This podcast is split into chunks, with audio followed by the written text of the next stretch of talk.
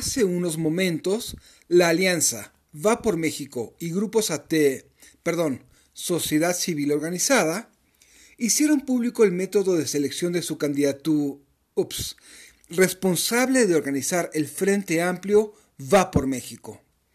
Más allá de lo intrincado, restringido y controlado del proceso, van algunas observaciones preliminares. Realpolitik 101. Comentario político rápido, fresco y de coyuntura con Fernando Duorak.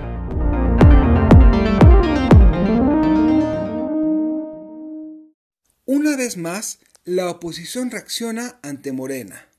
Por ejemplo, cada etapa del proceso, incluido el uso de eufemismos, será medido a partir de la saga de las corcholatas. Por si fuera poco, la designación de la candí, eh, persona responsable de organizar el Frente Amplio Va por México, tendrá lugar un mes después de la designación de la eh, lo siento otra vez, coordinadora de la defensa de la 4T.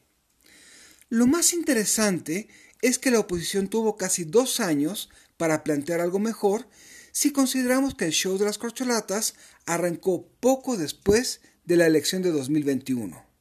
Lo anterior tiene dos implicaciones.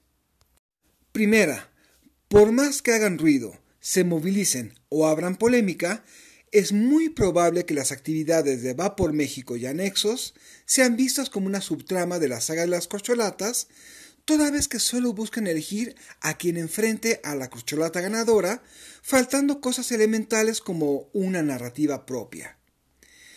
Si fuese una caricatura de superhéroes, hablaríamos de un corte A, mientras tanto, en la guarida de los conservadores, como un descanso ante lo que sucede en Morena.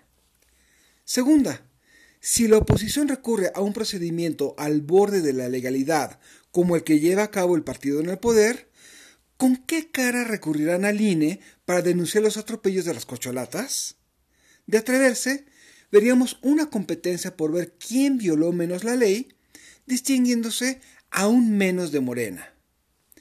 Si las reglas para la designación de las candidaturas, óquela, la responsable de organizar el Frente Amplio va por México sigue siendo noticia mañana, se enterará en mayor detalle en el próximo episodio. Mientras tanto, soy Fernando Duorak y esto es Realpolitik 101. Hasta la próxima. Sigue a Fernando Duorak en Twitter y en Facebook. Visita fernandoduorak.com para más información y análisis político.